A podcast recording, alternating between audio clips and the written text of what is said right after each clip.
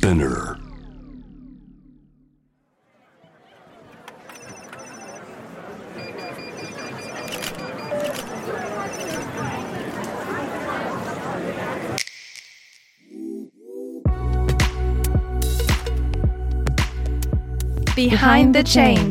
社会に変化をもたらしているリーダーたちの活動の裏にあるモチベーション葛藤取材記事や SNS の文字数内にはまとまらない思いとここだけのお話とは？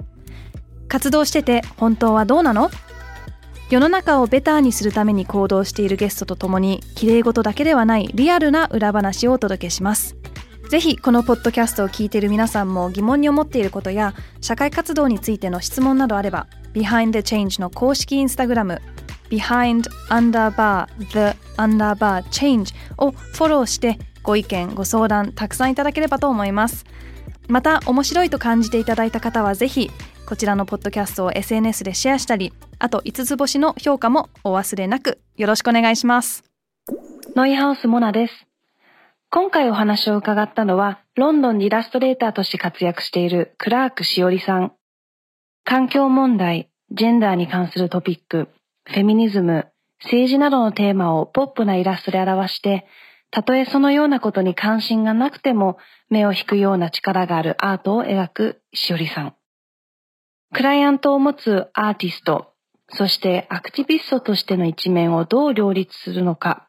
イラストレーターでなくても、そのように仕事とアクティビズム、または単に自分の思いのバランスや優先順位の付け方、なかなか難しい時ありますよね。クラークさんはどのように社会問題を発信しているのか、そのような鍵も会話の中で見つかりました。Let's go backstage. 本日お迎えしたのはクラークしおりさんです。しおりさん、Behind the Change へようこそ。こんにちは。よろしくお願いします。えー、しおりさんはイラストレーターでいらっしゃって、現在はロンドンに住んでいるんですよね。はい、そうです。ずっとロンドンですか、はいと10年前に引っ越してきてそれからずっと、はい、ロンドンに住んでます。その前は日本だったんですけど、はい、そうなんですね。え何がきっかけで引っ越されたんですか、父がイギリス人なのででずっと日本で生まれ育ったから一度住んでみたいっていう気持ちがあって、うん、なんかちょっと行ってみようと思って1年ぐらいで帰ってくるつもりがなんか今10年ぐらい住んでる感じです、えー、私もずっと、まあ、ドイツとイギリスで育って、うんうん、でいつか日本に住まないとなと思って2年くらいかと思ってきたら今もう、はい、そろそろ6年みたいな感じなので 似てますね。逆パターンそうですね。えー、そっか。あのねイラストとしてはすごくポップでこう可愛い目を引くイラストを描かれているんですけど内容としてそこに社会的なメッセージを含んでいるものも多くてだからこそや、まあ、多くの方が共感できる内容であったりとかきっかけを与えるような情報を発信されてるなとすごく感じていてあとは個人的にはママ視点のイラストとかも、コンテンツもすごく好きで、あのいつもすごくそこも共感してます。ありがとうございます。あの皆さんもぜひこのポッドキャスト聞きながらぜひしおりさんの、えー、インスタグラムとかもチェックしていただきたいんですけど、うん、しおりクラーク、えー、S H I O R I C L A R K しおりクラークで検索いただければそのポップなイラストをご覧いただけると思います。あのしおりさんの最近のコンテンツを見てると、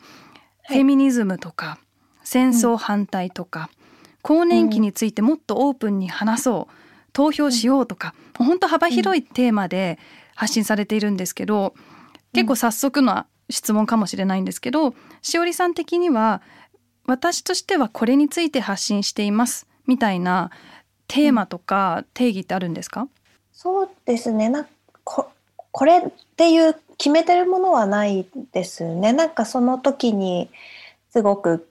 気になったこととかをあの発信してますね。うんうん、なんかどどうしてもどうしても伝えたいというか なんかあすごいモヤモヤする書きたいみたいになって書くことが多くてでなんとなく、まあ、多分こうフェミニズムのイシューとかそういうものが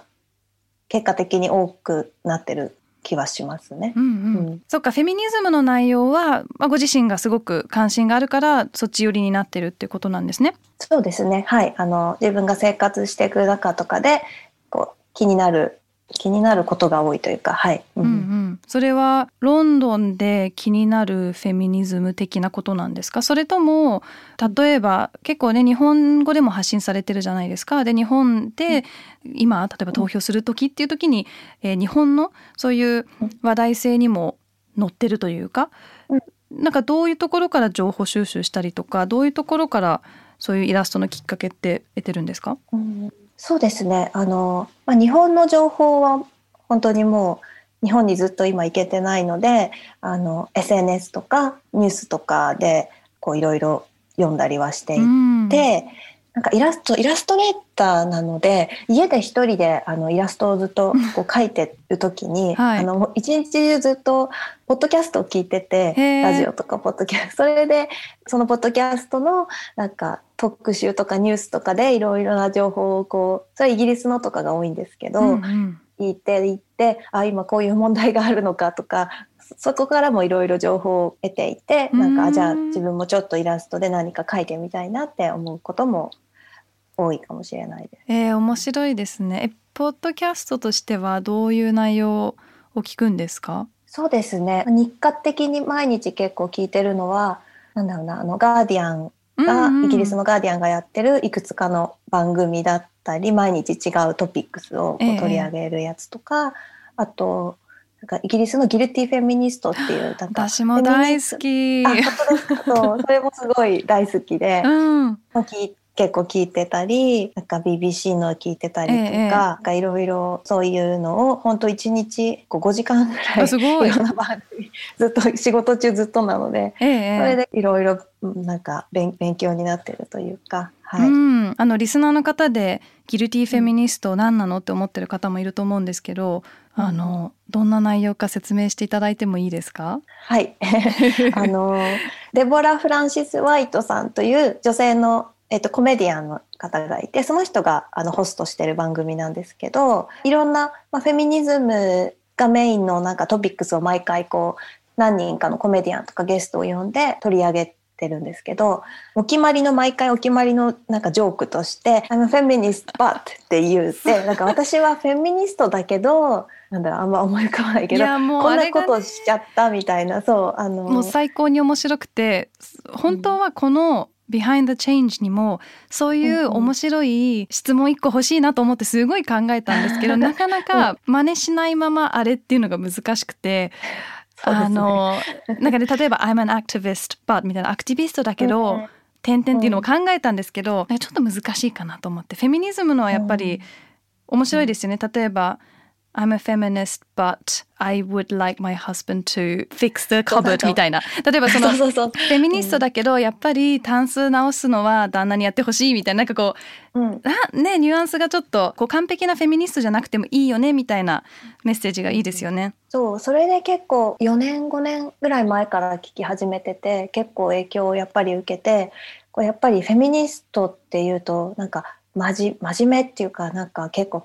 100%正しくないとなんかいろいろ突っ込まれちゃうみたいなイメージがずっとなんかどこかあったんですけど、うんうん、そんなわけないよなっていうのに気づけたというか、えー、みんなどこか矛盾もあるしなんかちょっと突っ込みどころもみんなある人間が、それでも自分の思うことを発信してっていいんだなっていうのを勉強になってます。いやまさに。いや本当にこのポッドキャストでも、まあ、活動家ってご自身ね名乗ってる人もいればそうじゃない人もいるんですけど例えばなんだろうな。環境活動しているけどみたいなやっぱ矛盾とかおっしゃっていただいた通り、うん、そういうのって誰でもあるしだからこそその自分を活動家って名乗るとかなんか何々してる人って名乗るハードルすごい下げたいなと思って私もなんか使い捨てを考え直そうみたいな活動をしながらも例えばポテトチップスは大好きでそのゴミは出ますみたいななんかね「I am X expert」みたいなことはあるので、なんかしおりさんあります？例えばフェミニズムについて発信しているけどとか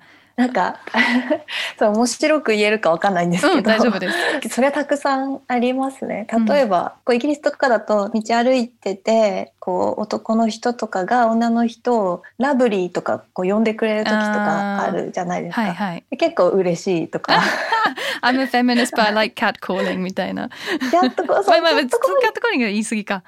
なんか店員さんとかがこう、うんうん、ラブリーとかガールとかこう呼ばれると なんかあちょっと嬉しいとかそういうのは全部はいはい、はい、あのねキャットコーリングってなんて言うんだろう日本語で。こうちょっともうちょっとねあの嫌な感じというかこう道歩いてて「よよ 可愛いね」みたいなちょっとねあの嫌な時もありますよね。でもなんかわかります、その、うん、褒められてちょっと嬉しいみたいなね。うん、とかなんだかんだお店で年齢確認されたら「えー」とか言いながらちょっと嬉しいとか 全然全然あります。ありますね。いやわかります。まあフェミニズムについて多く発信されていますしあと L で、えー、と連載もされてるんですよね。そうですねはい、うん、ハローフェミニズムっていう連載を毎月1回ぐらいのペースでやってます。このきっかけはどういうところからだったんですか？自分で何かフェミニズムについて毎回こうあの発信する連載をできたらいいなって思ってて L に声をかけて連載させてもらうことにそうなんですねえなんか、うん、L を選んだ理由って何なんですか？何度かお仕事あのイラストだけのお仕事とかもさせその前にさせていただいたりしてて編集の方もなんか皆さんこう素敵な方が多いなって思ってもいたし、うん、L がその特にこう L のオンラインとかでの特集とかも結構そう今でいう SDGs とかそういうのトピックスを積極的に取り上げてらっしゃるから何か一緒にできるかなと思って、うんうんうん、たくさんの人に読んでもらえるかもなと思って声をかけました。まあそうですよね、うん、なんかファッションに関心がある方々、うん、なんかそのどうせフェミニズムについて詳しい人じゃないかもしれないってところもいいですよね。うん、そうなんです。なんかポップなイメージにしたかったっていうとちょっとあれかもだけど、うん、いろんな人にクリックしてくれるような明るく楽しいイメージとフェミニズムっていうのを結構結びつけられたらいいなと思って始めました。うんうん。まあ、まさにイラストもすごくポップでだからこそって言うとわからないですけど正しいか。でも読んでみるとおなんかすごい深いトピックみたいなことが多いなと思って、うん、なんかそこはやっぱり意識されてるんですか？その入りやすさみたいなところって。うん、そうですね。それは結構意識していて本文が割と、まあ、ヘビーというか になっちゃってる時とかでもイラストはできる限りすごいちょっと力が抜けてたりとかポップな明るく楽しい感じでコントラストを出すように心がけたりはしてます。うん。なんかちょっと順番あれなんですけどイラストレーターになりたかったんですか？ずっと。子供の頃から。そうですね。なんかずっと絵を描いてて絵がずっと好きで、ちっちゃい時から描いててなんか本当漫画家になりたいとかずっと小学生の時は思っててで大学であの武蔵野美術大学に行ってその時はこう映像とかやってなんかいろいろいろんなことをやってたんですけど、うんうん、卒業したぐらいでやっぱりなんか絵を描きたいなと思ってそれからと絵を描いてます。でその中で、まあ、社会的なメッセージ、まあ、そうまとめちゃっていいのかわからないですけど、うん、そういうものを発信し始めたのはいつ頃なんですか？あでもなんだろう。イギリスに引っ越してきてからの方があの越してきてからかもしれないですね。日本で活動してた時とかはそこま文章とかを趣味で書くのは好きだったんですけどなんかもっと日記っぽいブロ、うん、なんか日記っぽいのを自分で書いたりとかはしてたんですけど、うんうん、なんか、うん、社会的な問題に何か自分のイラストをつけて発信するっていうのはイギリスに来てからですね。多分こう、うん、周りの友達になったイラストレーターとかが結構そういうことをしてたりとかやっぱりなんかちょっと日本とも雰囲気が違うからそういうので影響を受けたのかもしれないです。え日本のイラストレーターの方々と、まあ、イギリスの方々のなんか違いみたいな、うん、まあ、違いってすごいなんかざっくりなあれですけどその社会的メッセージ発信するしないみたいなそういう違いってやっぱり感じるんですか？でもどうだろう。自分がいた時はもう10年前なので今の状況はちょっと日本のあの状況はちょっとよよくわからないかもしれないけど自分が日本に住んでた時はイラストレーターとして何かこう意見を発信するっていうアイディアに私はあんまりならなくってそうでもそうイギリスに来たら友人とかがまあなんかみんな政治の話とか本当に普通にしてたのが結構びっくりして、うん、それで、うん、やってみようって自然に思うようになりました。社会的なことを発信、まあ、例えば L の場合はそれがお仕事でもあり、うん、えー、ご自身が考えているようなフェミニズムの内容を発信されてますけど、うん、他の企業案件みたいなのって、まあ、必ずしもしおりさんが考えてるトピックスとかじゃないと思うんですけど、うん、そういうのって結構がっちり選定されてるんですか？何を受けるかとか。そうですね、まあ、そこは結構自分の中でもたくさんこう迷い迷い始めるというか考え始めてる時でもあって。今がですか？そうですね、うん、なんかもっともっと考えるようになってきたというかでも幸いの幸いなことにこうこれは受けたくないっていう案件を今までもらったことはそんなにないので、うんうん、あの受けていて、うんうん、でもなんだろう例えば雑誌のお仕事とかもらった時とかもこうさりげなくでもカップルを書いてくださいってこういただいた時とかにあの同性のカップルで、今までだったら何も考えずに私は本当に異性のカップルを書いていたんですけど、なんかそういう小さいことからもっと変えていきたいって最近思うようになったのでなんか同性のカップルを書いてそのまま出しても特にそう全然 OK ってこととかあったりするので、えー、そうあなんかこういうことでもなんか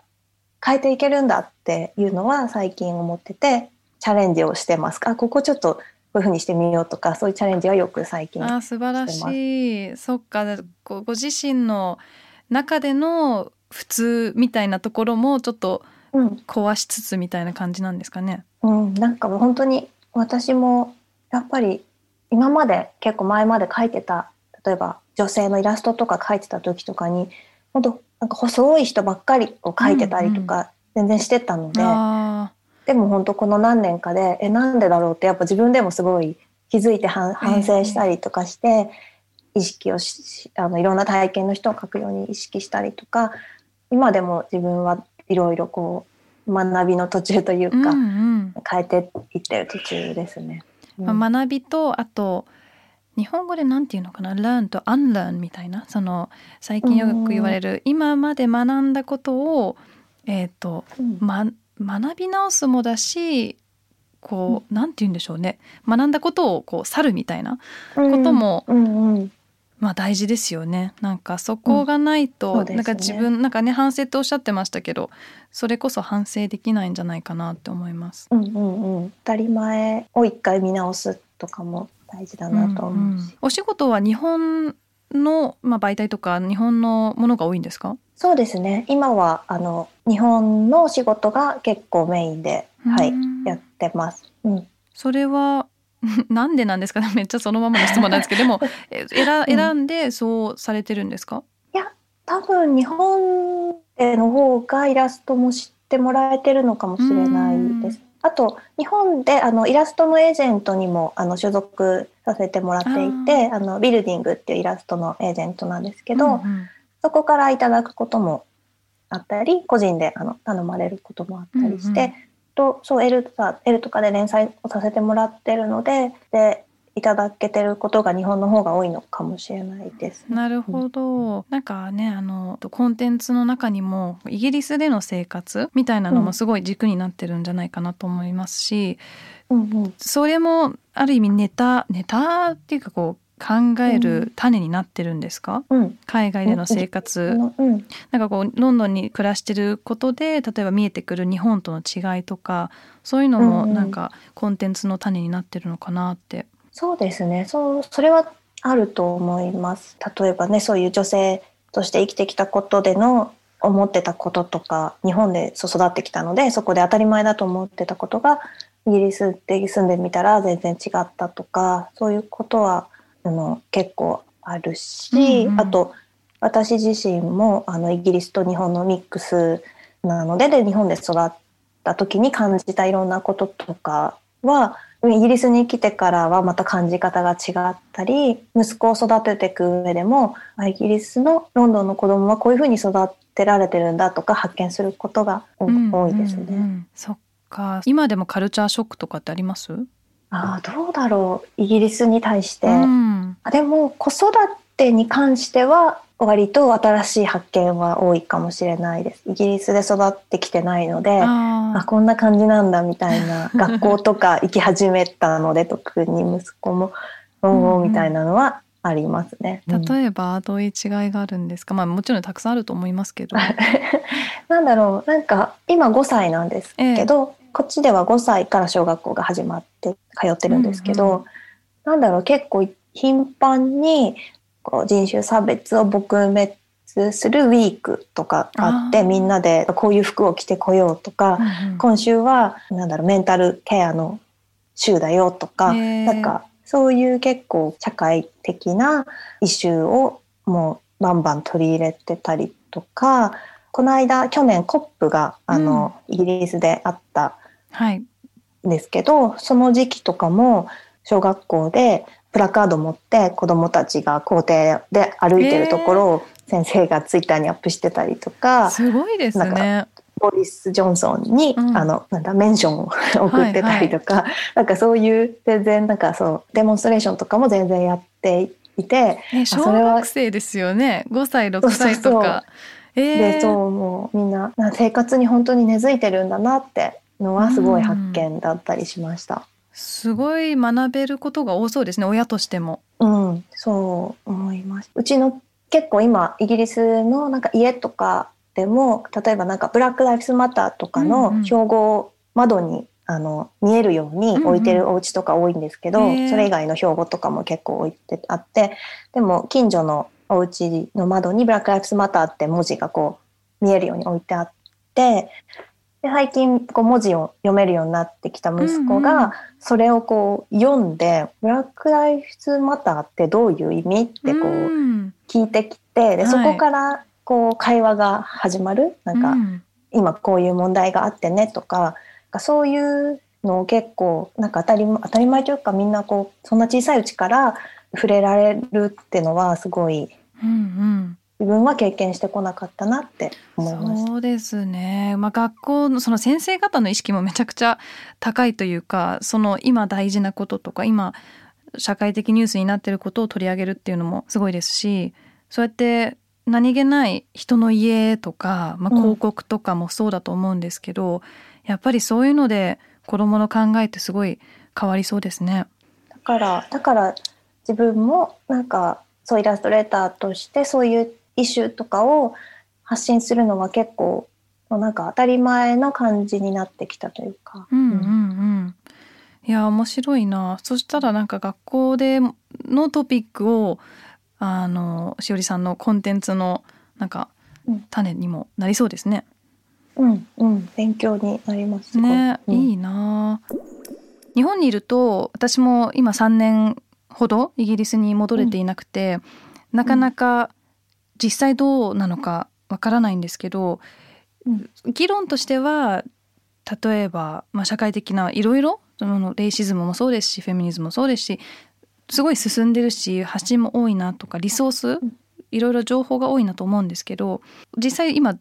どうなのというか、えー、うん、まあ、日本人のハーフとしてイギリスに住んでいて、やっぱりチャレンジとかもあるんですか？難しさとか。でもなんだろう。そうでずっとイギリスに特にロンドンにはもう本当にそういうことはないほとんどないってこう思ってこの何年か過ごしてたんですね、なんかでもなんだろうなそのパンデミックの後になんかブラック・ライスマターの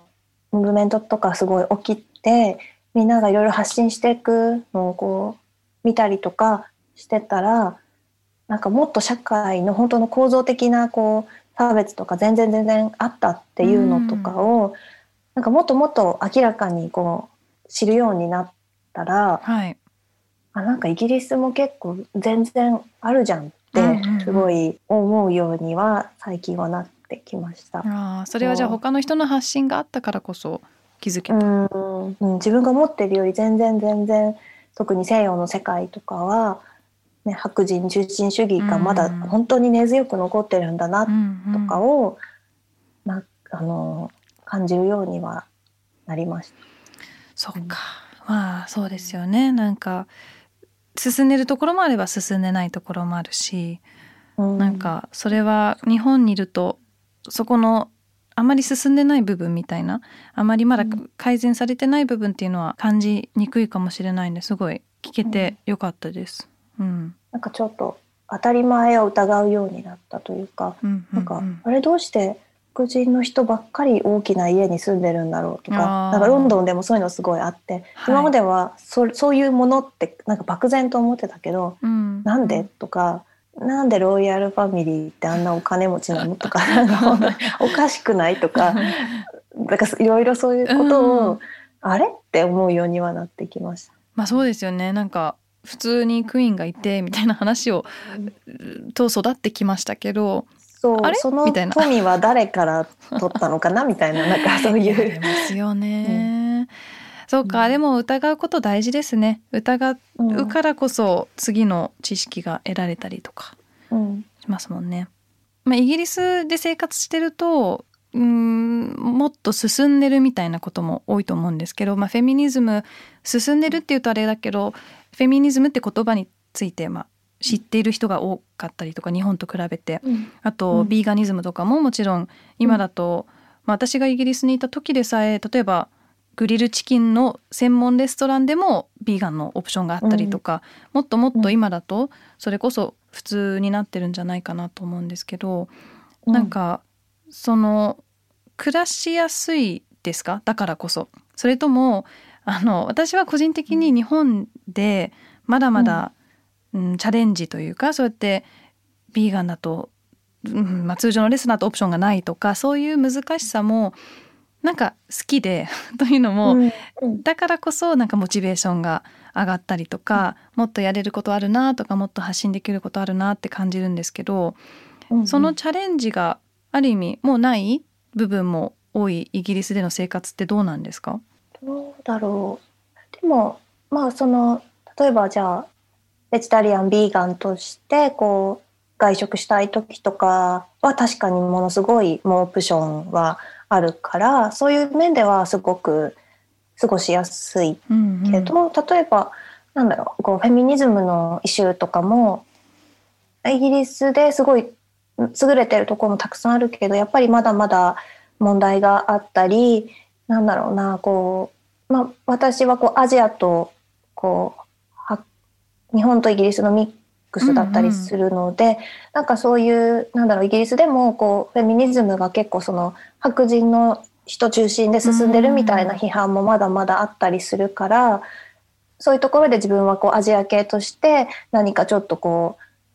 あって思う時もあったりもするし、うん、なんかまだまだ全然こうイシューはたくさんたくさんあるので、うんうん。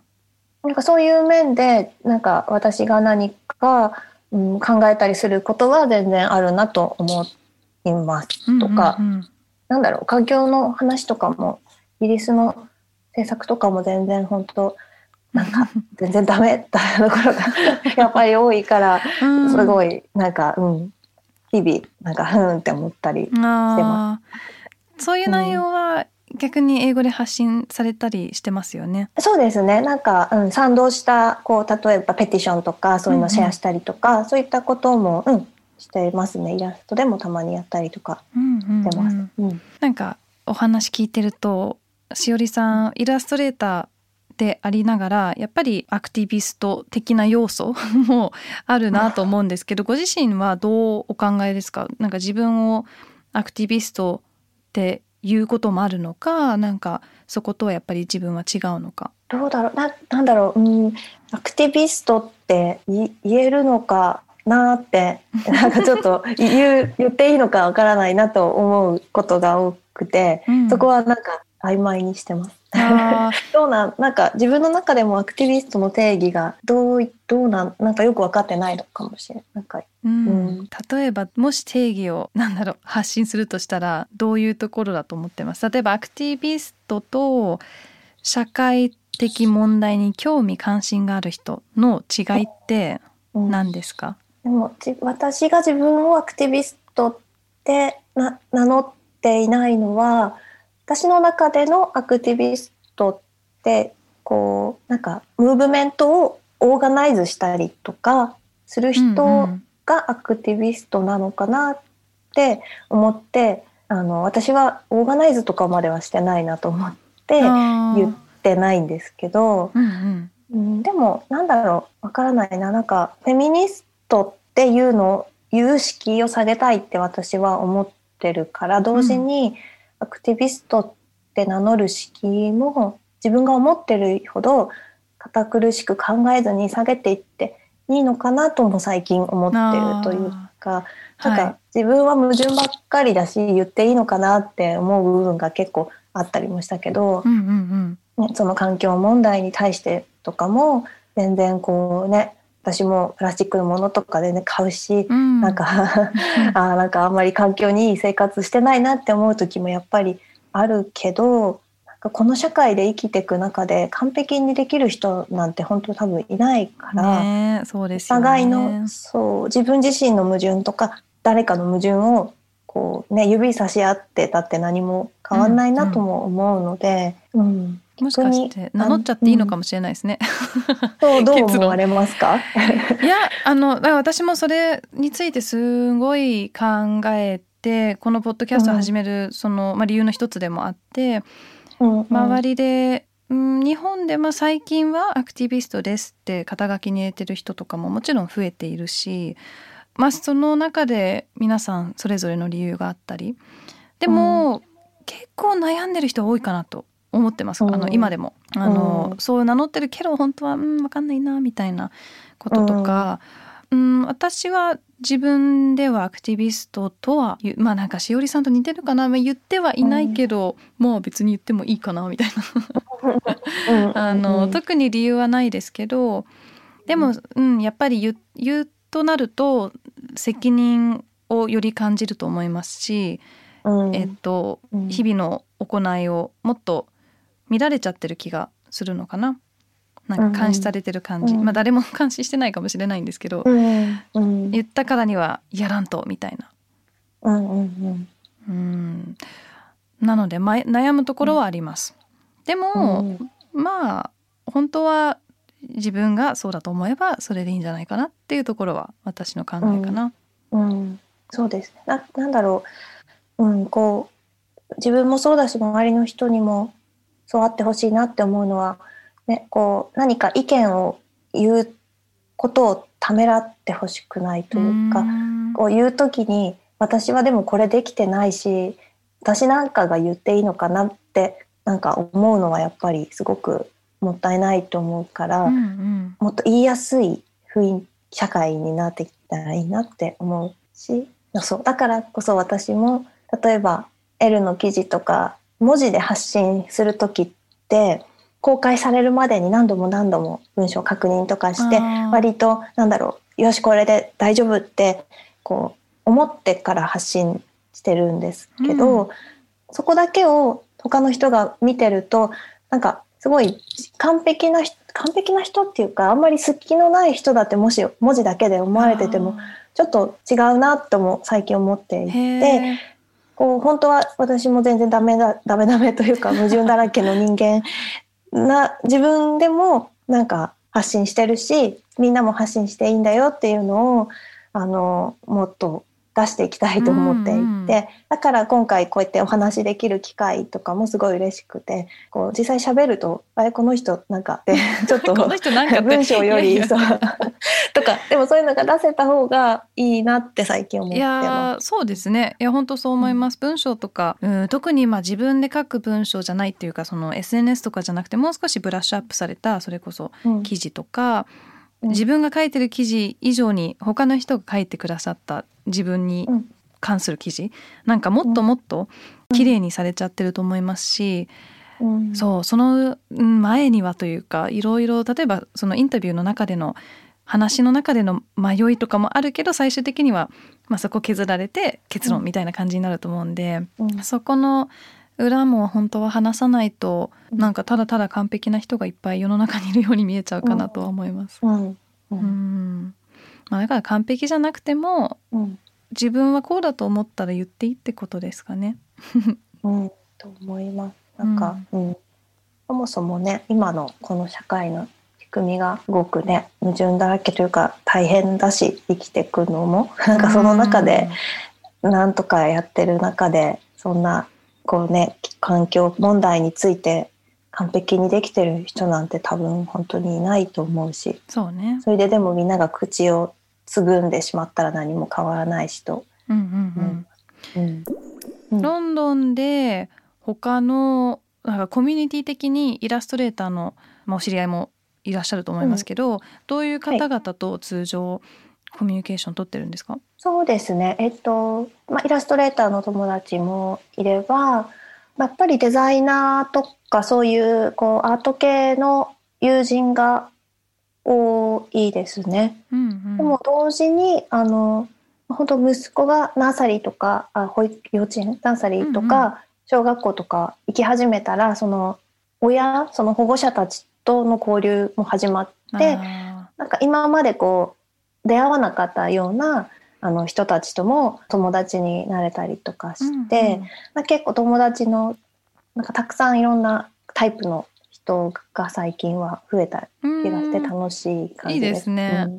いや本当親ってなるとね、あのこっちが選ばないというかあの子供経由ですからね。うんそうそうそうそうそう。でも結構やっぱりロンドンだからかいそれでもいろんな国の人たちで本当混ざってるというかイギリス人もいるけどそうじゃない人もたくさんやっぱりいてうんうん面白いですね。うーん日本とのつながりは？やっぱり私も知り合いの人でしおりさんフォローしてる人とかすごい多いですしなんかそこのオンラインであったとしてもコミュニティって感じてます？ああ、えっ、と、日本に住んでる方たちとうんうんのつながりみたいな。そうですそうね。ですね。あ、はい、うん、な、結構それは思います。同じようなことに関心のある人とかをオンラインとかでね、フォローし合ったりとかして。なんか、つながりを感じてます。はい。それって特にこの数年コロナとかで加速した感じします、なんか私はすごいこのうーん2年かなとかでフォローし始めた人も増えたし、まあ、だからこそその自分のネットワークが広がったというかそのランダムにいろんな人というよりはなんか結局この人のこの人の何かでつながったりとかう、うんちょっとこう頭の中では蜘蛛の巣みたいな感じのネットワークがあるというか、アクティビストの方からこうちょっと別のテーマでとか、しおりさんの場合なんかそういうイメージとかあります、あーでもそうですね。ななんだろう。今度コロナが始まってからそのね Zoom とかでのこうオンラインで話すとかそういうのも日本の人とやることも結構増えたし、意見を表明する人とかがなんか増えてきたような気もしますよね。から、うん、そこでこうなんかそのねなんだろうねそう蜘蛛の巣というかなんかそういう感じはちょっと感じます。うんうん。うん。そっかやっぱりこの数年で発信する人増えたって感じてますか？私はまあそうそうだなと思ってるんですけどうん、なんか感じてます。うん、なんか変化してる感じはします。う、うんんうんうんうんしおりさんもコロナ禍で何か発信の仕方変わったりとかしました？どうだろう。うん、ごめんなさい。そんなに変わっ、うん、あ全思いつかない然全然。うん、あ 全然変わってないのは変わってないです。はい全然大丈夫です。変わったような気もするけど、パッと思いつかないけど。うんまあなんかある意味しおりさんは日本とのつながりがここ10年間まあもちろんあの、ねこっちに来ることもあると思いますけど、うん、あのそうオンラインだ、うん常にオンラインだったから、そねそういう意味ではもしかしてあまり大きな変化じゃなかったのかもしれないですね。う、そうです。でも、うんこう人、うん、喋るか、こ機会とかはちょっとずつ増えてきてる気がします。えーあこうこういう感じで、はいはい。うんウェビナーとかに呼んでいただいたりとか、うんそういうのが少し増えてる気がします。ポッドキャストもやられてますもんね。まだ一回しか更新してなかあいんで一回目聞いたんですけど一回だったんですね。そうそう。しなきゃしなきゃ。今まさにこう この1週間であしなきゃって思ってます。いやいやいややえでもやんなきゃいけないことになっちゃうとなんかあれじゃないですか？そうでもすごいしたいんです。そう、うん。したいって思って。でもちょっとまとめてからし頭をまとめてしようと思ってます。えなんでポッドキャストなんですか？でもそれもあのさっきお話しした理由と結構近くて文章だけじゃないこの喋っているトーンでの発信もしたいなとうんうんもっと、ううん。んって思って始めました。えーえいかがですか？ポッドキャスト。なんかね私もすごいポッドキャスト聞いてたからこそポッドキャストの魅力を知ったというか、でうん。しおりさんも結構毎日5時間とか聞いてるってなると自分でやってみるとどうですか？いやなんか喋一人で喋ってる人のポッドキャストとかあるじゃないですか。はいはい。本当すごいなって。思 いいやすごいと思って。なんかね聞いてるだけだとあ自分もできるかなとかちょっと思っちゃったけど、うんうん。いやプロだなってあの思いました。いや結構まとめるんですか？じゃあ話す。まあ1回しかややられてないと思うんですけど今まで。でもでもなんかこう今日これ話すっていう感じであやられてるうんん、ですか、その時はそうですねちょっとこうポイントを箇条書きに、うんうん。でもざっとしてあのあ書き喋りました。うん、でも楽しいですよね。うん喋るのは好きなので、そう緊張しないようになりたいと今思ってるとこなので、えー。あそうなんですね。いやそうポッドキャスト仲間だなと思いながらあとやっぱり周りのアクティビストの人とかまあうん始めた人多いなと思いましたあの内容的にもそういう環境問題の話題とかも増えてますよねポッドキャスト。日本語で、うん。うんそうですね。うん。なんかそれも、うん、変化の一つかなと思います。今回のねなんかゲストとしてお声掛けさせていただいたのもそうですし登壇されたりとかする時もやっぱり発信されてるそういう社会問題とかそういうところから入ってのお声掛けも多いと思うんですけどしおりさんの他のライフというか、まあ、お母さんでもあるしそういうことも発信されてますけど、うん。なんか今気になってる別に活動関係なくでもいいんですけど好きなこととか、おすすめしたいこととかなんかありますか、というのも私もこういううん活動の人としての話は よくするんですけど、うん。普通の人として何好き、みたいなことってあんま聞かれないなと思ってあえてうんうん。こういうことを皆さんにもお聞きしたいと思っています。うん、なんだろう。ああでもすごいカフェが好き。でカフェがすごい好きで、へえ。なんかなんかあの、うん、カフェに毎日カフェに行きたいって思ってて。行ってないいんですけどカフェに行きたい。カフェにカフェがとにかく好きで。なので、ね、カフェがテーマのイラストとかもあのそのうちプロジェクトプロジェクトって大げさだけどそういうのももっとやっていきたいなと思ってます。もう受け付けてるんですね。カフェプロジェクト受付中。あもう常に受け付けてます。